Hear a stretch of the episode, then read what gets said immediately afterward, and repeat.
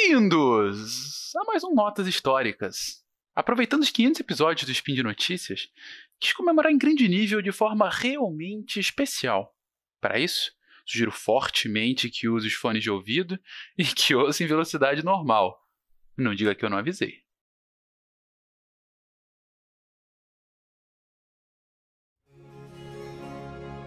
Hinos.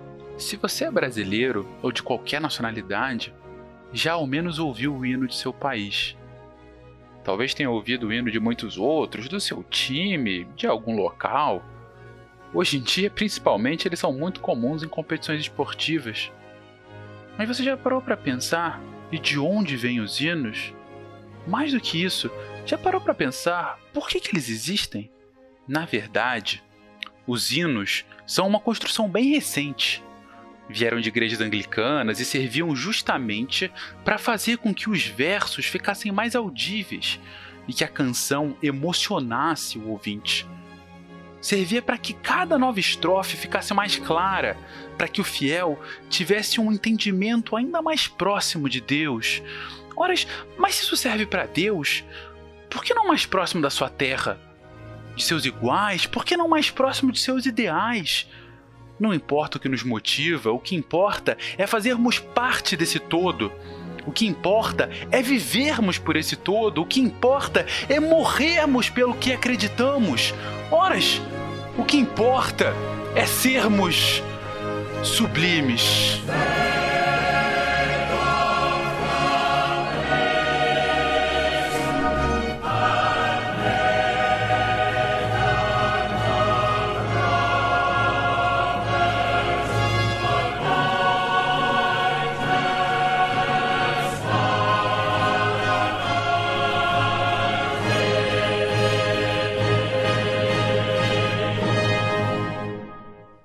Arrepia, né?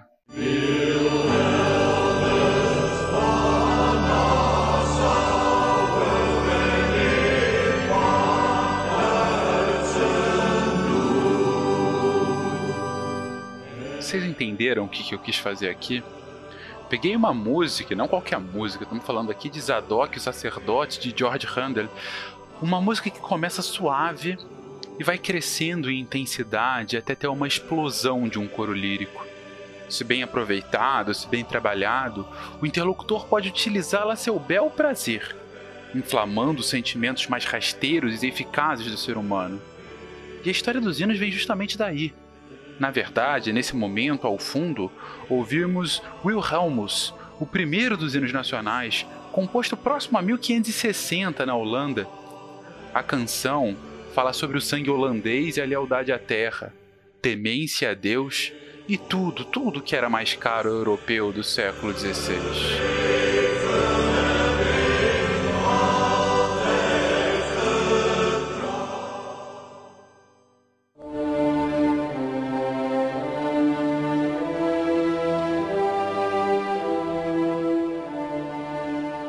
Falando em letra, a mais antiga do mundo é a do Kimigayo, o reino de Sua Majestade Imperial do Japão. Escrita na virada do primeiro milênio por um autor desconhecido em um poema que passava de geração a geração, Kimigayo exalta o reinado do imperador para que ele dure mil, oito mil, milhares de gerações, até que os seixos virem rochas e até que as rochas sejam cobertas por musgo. Kimigayo é simbólico ainda por ter sido uma das poucas coisas do Império Japonês que sobreviveu à sua derrocada na Segunda Grande Guerra. Aliás, é reconhecido como um dos menores hinos nacionais do mundo. Na prática, são apenas cinco estrofes.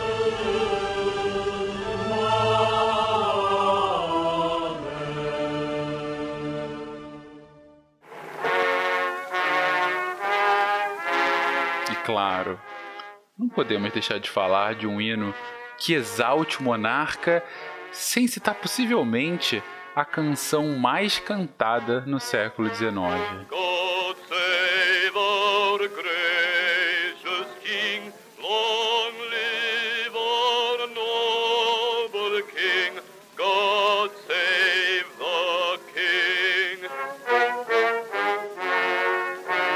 Deus salve o rei, hoje Deus salve a rainha, o hino de exaltação à monarca que virou a canção do Reino Unido e de praticamente todo o seu território.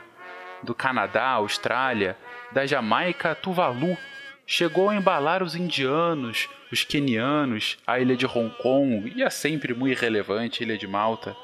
A letra, breve, apenas exalta seu monarca, horas que ele seja feliz, que seu reinado seja longo.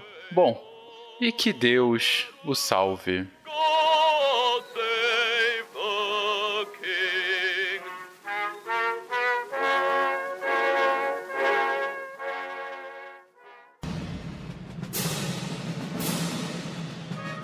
Vocês já devem ter percebido até aqui como os hinos exaltam seus monarcas, certo? Ora, o reino até então era uma bênção de nosso rei. Se somos felizes, é porque Deus abençoou a vida de nosso líder. Se temos boa colheita, é porque o nosso guia é sábio. Mas e se o rei não mandar mais? E se o poder for do próprio povo? E se. E se ele for dos filhos da nação?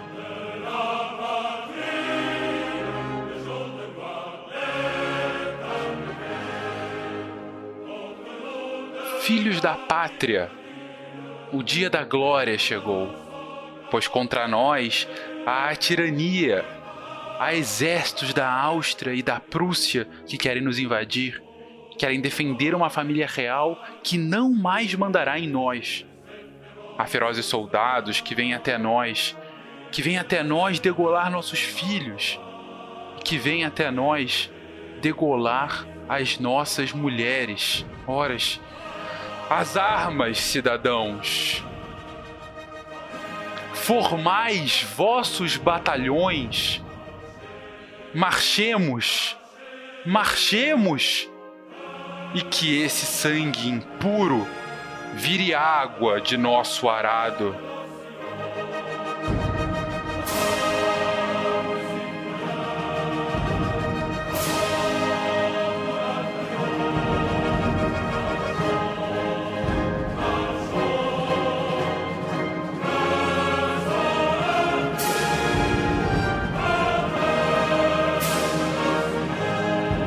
Marselhesa, o hino nacional francês, desde a sua revolução, com algumas idas e vindas, é usualmente colocado como o primeiro grande símbolo do nacionalismo patriótico.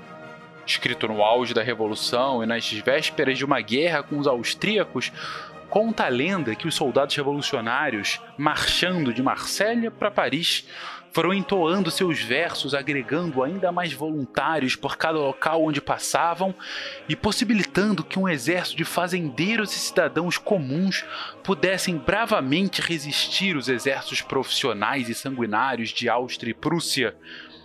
A Marselhesa, assim como a Revolução Francesa, é tão marcante que acabou inspirando diversos outros hinos.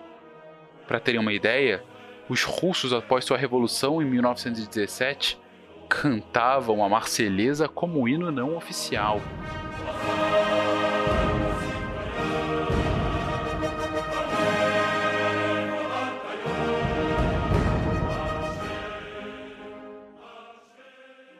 E desde o hino francês, diversos outros ganharam versões ultrapatrióticas, exaltando a força de sua terra, a excepcionalidade de sua raça, o valor de suas conquistas ou mesmo o valor inestimável da liberdade.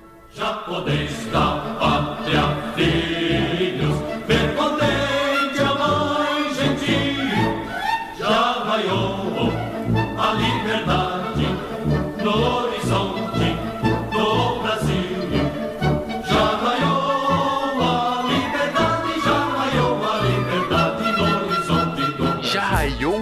liberdade no horizonte do Brasil, brava gente brasileira, ou ficar a pátria livre ou morrer pelo Brasil. O arroubo de patriotismo, de nacionalismo, a doação incondicional à sua pátria, a marcha militar rumo a um progresso inflexível, tudo isso está presente em nosso hino da independência. Tudo isso está presente em nossa história.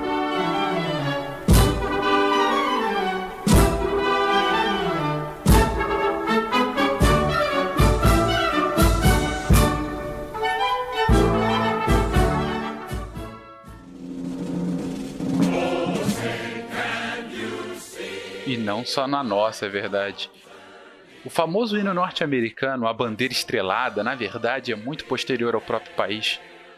Criada no início do século XIX, era uma canção conhecida, cantada em eventos nacionais e paradas militares, mas ganhou real reconhecimento nacional ao ser entoada antes de jogos de beisebol durante a Primeira Guerra Mundial, como uma forma de ressaltar o importante patriotismo para os desafios da época.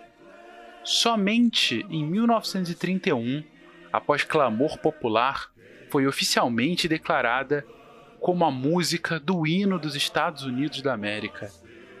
Em sua letra, uma ode à guerra, à vitória e à liberdade, pois apesar de todos os conflitos, continuará tremulando a flâmula na terra dos livres e na terra dos bravos.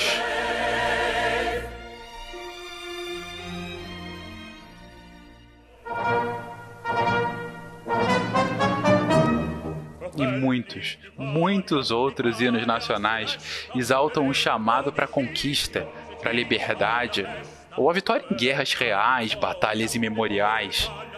Os italianos, por exemplo, falam que o país acordou, que eles sempre foram perseguidos, humilhados, escravizados, tudo isso porque estavam separados, mas que agora, agora estamos prontos para a morte. Estamos prontos para a morte, porque a Itália chamou. Sim,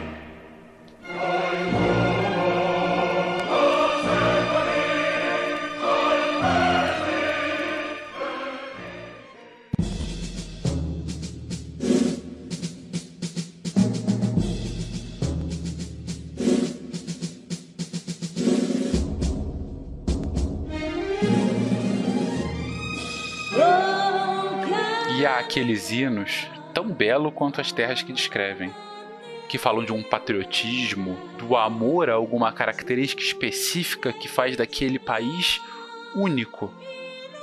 Para o Canadá, por exemplo, com o coração brilhando de emoção, eles veem emergindo o verdadeiro norte, forte e livre.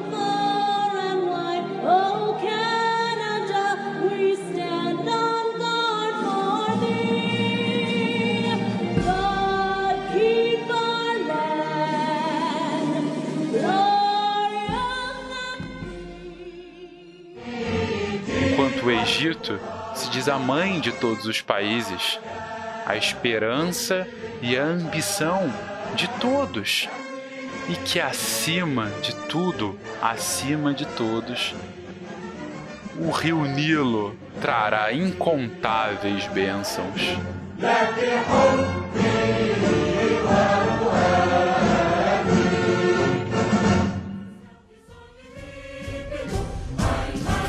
Brasil, então, é desnecessário. Gigante pela própria natureza, belo, forte, impávido colosso, o futuro que espelha essa grandeza, terra adorada, dentre outras mil, és tu, Brasil.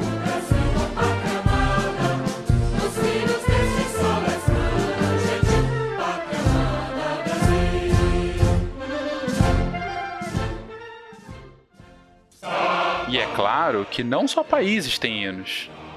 Movimentos, ideais, eles também se utilizam de uma canção para propagar a mensagem. Talvez uma das músicas mais tocadas no mundo no início do século XX tenha sido a Internacional, o hino do movimento socialista. Falando de como o mundo tem escravizados e famintos, afirma que destruirão as fundações dessa violência e daí construirão um novo mundo em que aquele que não era nada se tornará tudo.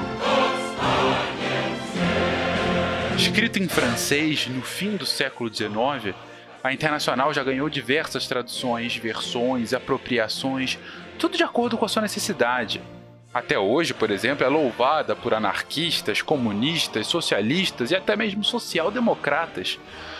Durante cerca de 30 anos, inclusive, chegou a ser o hino da União Soviética.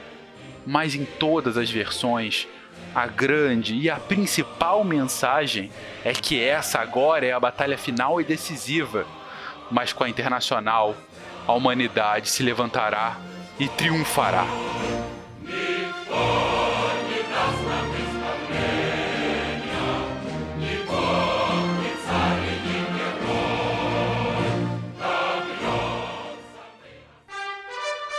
Daí não ser surpresa a Internacional ter inspirado outros países do bloco socialista.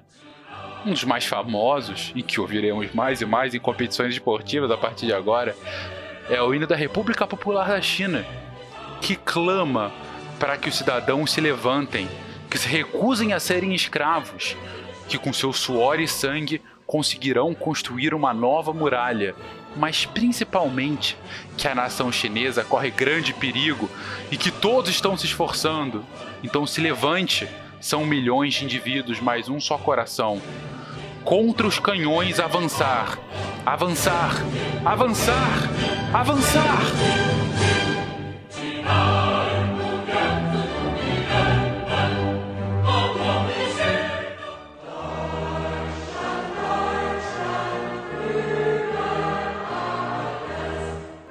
Indo pelo outro extremo, temos o hino alemão. A melodia da canção é ainda do século XVIII, utilizada para músicas ao imperador do Sacro Império Romano Germânico, antes mesmo de haver uma Alemanha. Contudo, a letra da música é escrita quase junto com a própria formação do país, entoada em diversas batalhas, inclusive durante a Primeira Guerra Mundial. Torna-se o hino do país em 1922 sendo que essa estrofe que agora ouvem é justamente aquela imediatamente apropriada e replicada posteriormente pelo regime nazista, principalmente em demonstrações públicas. Disse que na Olimpíadas de 1936, em Berlim, no exato momento em que Hitler entrava no estádio para a abertura do evento, o público entoava a plenos pulmões: Alemanha! Alemanha! Acima de tudo, acima de todo o mundo. Qualquer semelhança com algum país atualmente, enfim.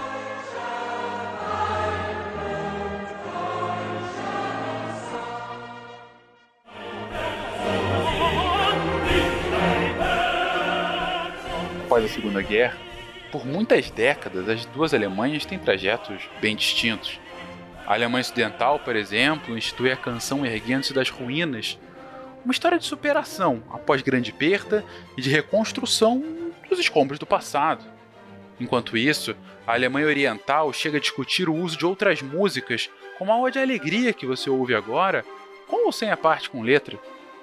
Aliás, por um tempo, inclusive, nem mesmo seus cidadãos apoiavam o hino, disse que na Copa de 74 os jogadores da Alemanha Oriental simplesmente não cantavam nada.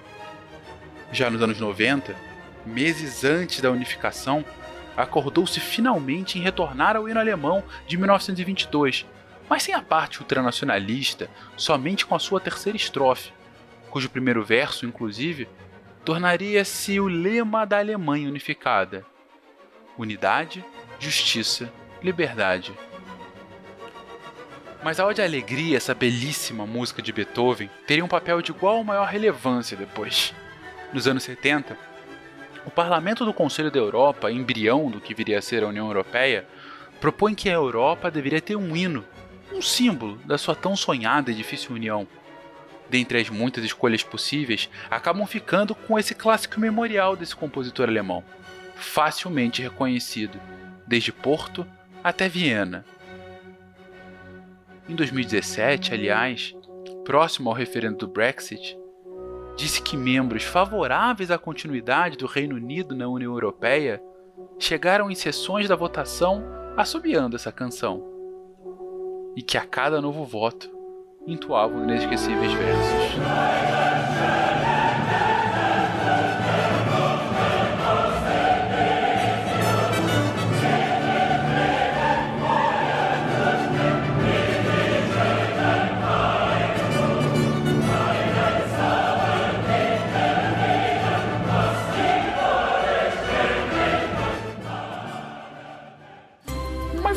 Para pensar em um hino para a Terra?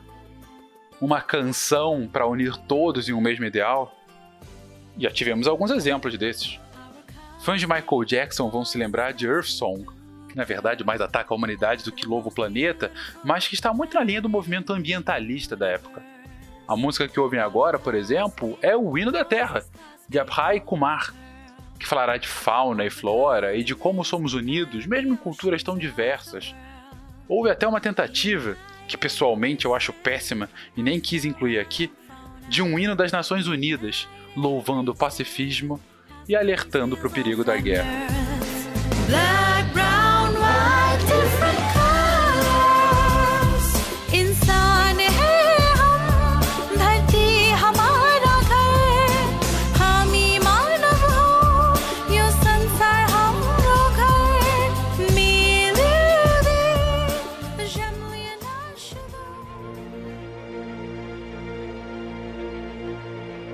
Mas eu não.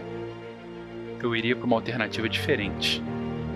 É excepcional louvar a beleza do planeta, da sua flora e da sua fauna. É simplesmente maravilhoso falarmos do que nos aproxima, do que nos separa. Todas as abordagens são muitíssimo válidas, mas eu falaria do que nos diferencia. Falaria do que nos faz ir além, do que nos movimenta, da exploração do desconhecido eu não falaria do que somos, mas sim do que almejamos ser. E por isso, para finalizar esse programa, eu humildemente sugiro essa composição de Christopher Tim, Sonho de Volare, ou O Sonho do Voo.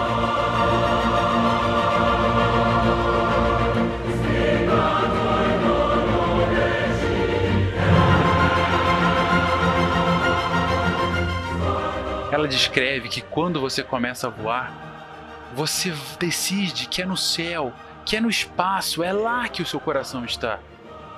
A música fala sobre a inventividade humana, fala que assim que chegarmos ao universo, nós o encheremos de maravilhas, de glórias. Ora, os hinos que eu aqui apresentei, eles enfatizam um soberano, um passado de conquistas, a necessidade de luta, de união, de companheirismo, todas essas características que fazem um sentido imenso ao pensarmos sobre um reino, uma nação, um país. Mas aqui a gente está falando de algo além disso. Falamos de uma espécie, de animais sencientes, capazes de refletir sobre a sua própria existência, capazes de projetar a sua própria grandeza, capazes de superar as mesquinharias que costumam dividir grupos e de se unirem por ideais maiores, melhores, por conquistas espetaculares. A Terra é e sempre será a nossa morada inicial, mas o hino que precisamos deverá urgir para o que vem depois, para como evoluiremos a nossa própria civilização. Não é de onde viemos, mas sim para onde queremos e devemos ir.